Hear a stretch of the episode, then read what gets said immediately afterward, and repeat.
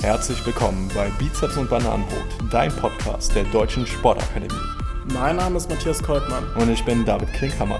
Kurz und knapp beleuchten wir für euch Mythen rund um die Themen Fitness und Life Balance.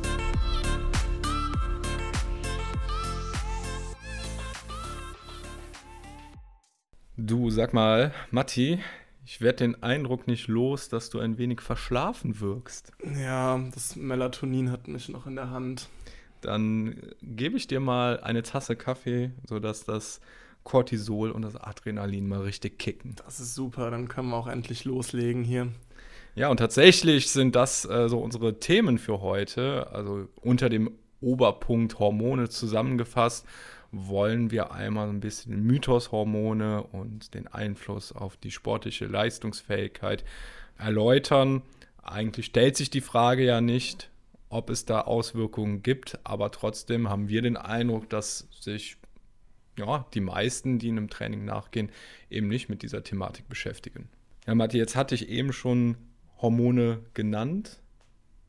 Die Frage, die dahinter steckt, ist aber natürlich erstmal, was sind denn eigentlich Hormone und was haben sie für eine Funktion in unserem menschlichen Körper? Ja, wir haben jetzt eben schon Beispiele genannt. Hormone beeinflussen also unsere Stimmung, unseren Tag-Nacht-Rhythmus, ob wir wach sind, ob wir müde sind. Ähm, Hormone sind chemische Botenstoffe. Die werden von verschiedenen Drüsen im Körper abgegeben. Das ist zum Beispiel die Schilddrüse, die Bauchspeicheldrüse, ähm, der Hoden, die Eierstöcke oder auch die Nebenniere. Dort werden die produziert und abgegeben. Die werden dann ins Blut ausgeschüttet und die transportieren Signale an alle möglichen Zellen im Körper. Und dadurch haben die verschiedene Funktionen, um Abläufe zu regulieren. Ich habe noch ein paar Beispiele für Hormone. Wir haben zum Beispiel noch das Insulin, das kommt aus der Bauchspeicheldrüse, aus dem Pankreas und das ist zum Beispiel für die Blutzuckerregulierung wichtig. Wir haben die Schilddrüsenhormone, die auch den ganzen Stoffwechsel im Körper beeinflussen. Wir haben Sexualhormone wie Östrogene oder Testosteron, die zum Beispiel die Fortpflanzung oder auch andere Körperfunktionen beeinflussen. Okay, Martin, das klingt für mich, als wäre ein Überleben ohne Hormone gar nicht möglich. Jetzt wollen wir uns in der Folge aber eher mit der sportlichen Leistungsfähigkeit beschäftigen. Ja, wie ihr vielleicht am Anfang gemerkt habt, Hormone sind ein sehr komplexes Thema. Es gibt viele verschiedene, viele verschiedene Regulationsmechanismen und wir beschränken uns jetzt auf ein paar wenige Hormone, die wichtig im Zusammenhang mit Sport sind. Und David, ich bitte dich mal anzufangen. Worauf müssen Frauen denn achten, wenn sie jetzt Sport treiben? Gibt es da wichtige Hormone, die sie beachten sollten? Ja, zunächst einmal, ich bin natürlich kein Experte, was den Hormonhaushalt einer Frau angeht. Ich kann auch nicht äh, nachempfinden, was eine Frau während eines monatlichen Zyklus alles durchmacht. Aber genau das ist eben der Stichpunkt, über den wir sprechen wollen. Eben das Auf und Ab der Hormone, vor allem äh, Östrogen und Progesteron, verursachen eben bei den meisten Frauen wiederkehrende Phasen bezüglich der Stimmung, Schmerzen und Beschwerden und beeinflusst überdies eben diese ähm, sportliche Leistungsbereitschaft. Wenn wir uns mal so einen Zyklus angucken, dann fängt das Ganze mit ähm, der Follikelphase an. Das ist quasi die Phase ab dem ersten Tag der Menstruation bis zum Eisprung. Da ist das Östrogen noch relativ gering ähm, und die sportliche Leistungsfähigkeit, die ist hier auch herabgesetzt. So, dann gehen wir ähm, auf die späte Follikelphase zu. Da steigt das Östrogen ähm, wieder an. Das Progesteron, das bleibt indes ähm, relativ gering. Das ist so eine gute Phase, um dann eben ein Krafttraining durchzuführen. Denn wenn das Östrogen hoch ist, ist man allgemein auch leistungsfähiger. So in der späten äh, Follikelphase, wo das Östrogen dann hoch ist, kommt dann quasi der Umkehrpunkt. Ähm, das Östrogen, das sinkt. Es geht dann in die Ovulationsphase, also in die Eisprungsphase. Und ab dem Zeitpunkt steigt dann auch das Progesteron. Das Progesteron ist ein wichtiges Schwangerschaftshormon und dementsprechend ähm, hier in Vorbereitung auf eine mögliche Schwangerschaft ist das eben ähm, sehr hoch vertreten. Genau, und dann haben wir die letzte Phase, das ist dann die Lutealphase ab dem Eisprung bis zur Menstruation. Da ähm, steigt das Östrogen wieder etwas an, das Progesteron ist relativ hoch und ja, dann haben wir wieder den Übergang späte Lutealphase bis in die Blutungsphase, also in die Menstruationsphase. Also in der Lutealphase ist eigentlich nicht viel zu beachten, ähm, außer dass die Körpertemperatur ansteigt um ca. 0,5 Grad ist die erhöht. Und da muss man natürlich dann aufpassen, wenn man beispielsweise Ausdauertraining ähm, bei wärmeren Temperaturen macht, ne, dass ähm, man da nicht Gefahr läuft zu überhitzen. Also zusammenfassend kann man ganz gut sagen, dass Kraftübungen beispielsweise schwerpunktmäßig in die späte Follikelphase bzw. in die mittlere Lutealphase gelegt werden äh, können, weil da die Östrogenkonzentration am höchsten ist. Also wenn ich das jetzt richtig verstanden habe, sollte eine Frau also den eigenen Körper kennenlernen, den Zyklus kennenlernen und daran gegebenenfalls auch das eigene Training anpassen, weil es ja Zeitpunkte gibt, wo man dann sich mehr Muskelwachstum oder mehr Kraftzuwachs zum Beispiel versprechen kann. Gibt es denn auch irgendwelche Gefahren? Du hast jetzt eben schon was von der Überhitzung gesagt, dass die Körpertemperatur steigt. Abgesehen davon noch irgendwas, was wichtig ist zu beachten? Ja, tatsächlich geht eine erhöhte Östrogenkonzentration auch mit einer verringerten Festigkeit der Bandstrukturen einher. Und da gibt es tatsächlich Studien, die belegen, dass in der ersten Zyklushälfte ähm, deutlich mehr Kreuzbandrisse existieren. Wow, okay, das ist spannend. Ähm, ich denke, das ist ganz wichtig dann zu beachten, dass man vielleicht dann eher Übungen macht, die die Bänder nicht so stark fordern in dieser speziellen Phase dann. Ja, also ich würde auch jetzt nicht unbedingt direkt ins Maximalkrafttraining einsteigen, um da eben diese passiven Strukturen zu überlasten.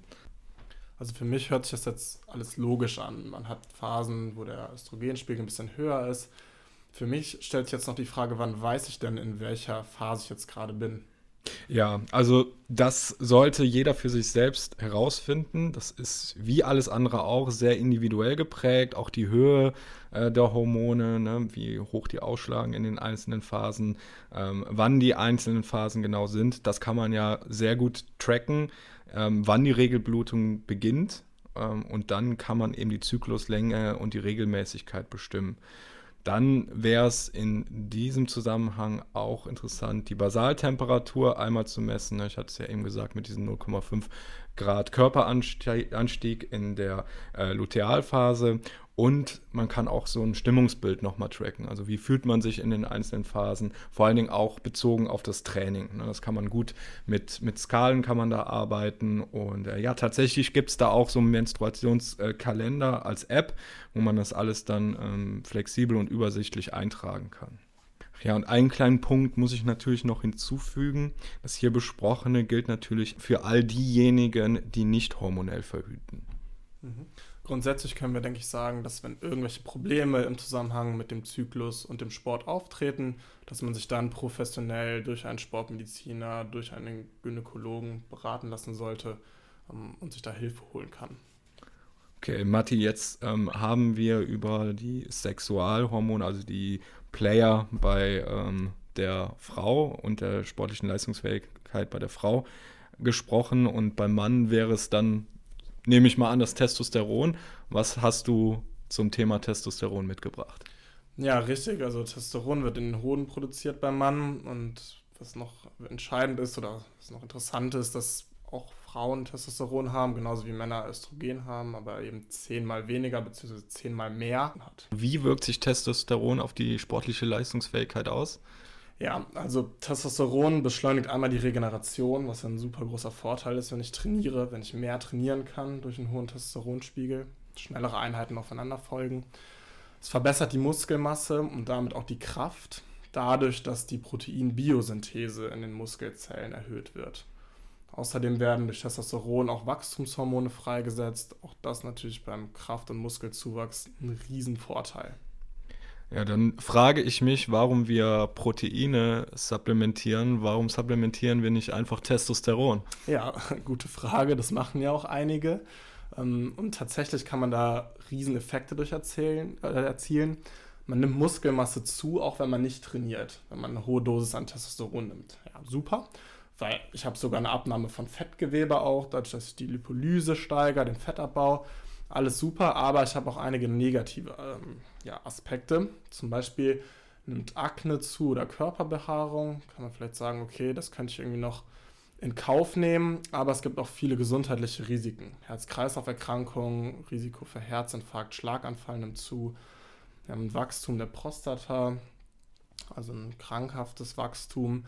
Wir haben eine Erhöhung der Anzahl von Erythrozyten, deswegen kann Testosteron auch die Ausdauerleistungsfähigkeit steigern. Aber wenn ich mehr Blutzellen habe, wird das Blut dicker, das Risiko für Thrombosen steigt. Also auch das eine, eine Gefahr. Leber-Nierenschäden sind ganz typisch und es kann eben zur Unfruchtbarkeit kommen, weil die Hoden eben ihre Arbeit einstellen. Die brauchen ja kein Testosteron mehr produzieren. Das kommt ja von außen dazu. Also wer noch Kinder haben möchte in Zukunft, der sollte besser auf Testosteron verzichten. Ja, Marti, dann kann ich dir das auf keinen Fall empfehlen. Ich hätte jetzt gesagt, damit dir mal ein Bart wächst und damit dir ein paar Muskeln wachsen, greif doch mal zu Testosteron. ja, also man sollte auch immer unterscheiden zwischen einer ähm, Testosteron-Supplementation, also wenn man es zusätzlich nimmt, oder einer ärztlich verschriebenen Hormonersatztherapie. Also es gibt halt Menschen, die zu wenig Testosteron produzieren Gerade im Alter nimmt die Testosteronproduktion auch ab. Also im Alter haben wir weniger Testosteron, deswegen können wir beispielsweise im Alter auch weniger Muskelmasse aufbauen. Sprich, wenn jemand wirklich einen Testosteronmangel hat, dann hat das natürlich auch gesundheitliche Folgen und dann macht es Sinn, Testosteron zu nehmen, um eben normalen Spiegel zu erzielen. Okay. Alles in allem können wir also jetzt festhalten, wie wichtig die Hormone für die sportliche Leistungsfähigkeit sind. Ja, dürfen es natürlich nicht übertreiben. Vor allen Dingen eine Supplementierung von äh, Testosteron ist nicht sinnvoll. Was ähm, das Östrogen angeht, bei der Frau sollte man die einzelnen Phase eines äh, Eisprungs einmal beachten.